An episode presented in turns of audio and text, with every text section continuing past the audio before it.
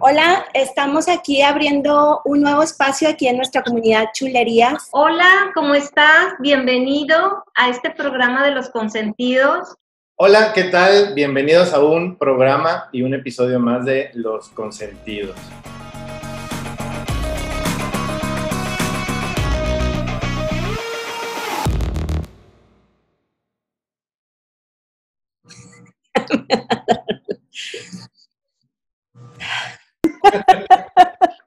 Yo, creo firmemente en que las personas necesitamos e, experimentar en cabeza ajena y que sí se puede. Empecé, empecé con una vida laboral tempranamente y siempre soñando, soñando lo que quería. Nunca dejé de soñar. Me avisaron que me habían aceptado el programa de la visión y, eh, iba a ir a Nueva York eh, a tocar en un teatro que se llama Carnegie Hall y para abrir al mundo este tipo de personas que nos ayudan a ver, bueno, cuando menos a mí, el mundo desde otra perspectiva muy distinta. Cuando esas vivencias eh, que has tenido eh, lo potencializas para un mejor presente y construir tu, tu futuro, es cuando encuentras la plenitud.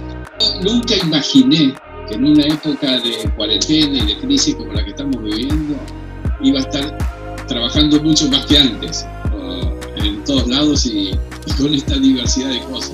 Es como el saborcito de la vida a través de que hacen eh, o se dedican a lo que aman.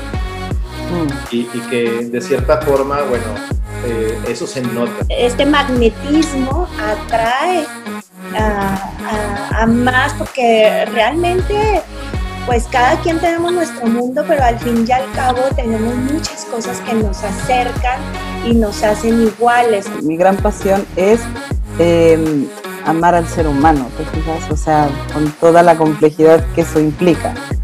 Pero creo yo que eh, seguimos vivos en las personas en las que dejamos huella. Decía, cuando tú hagas algo, aprende a amar lo que estás haciendo incluso aunque no te guste.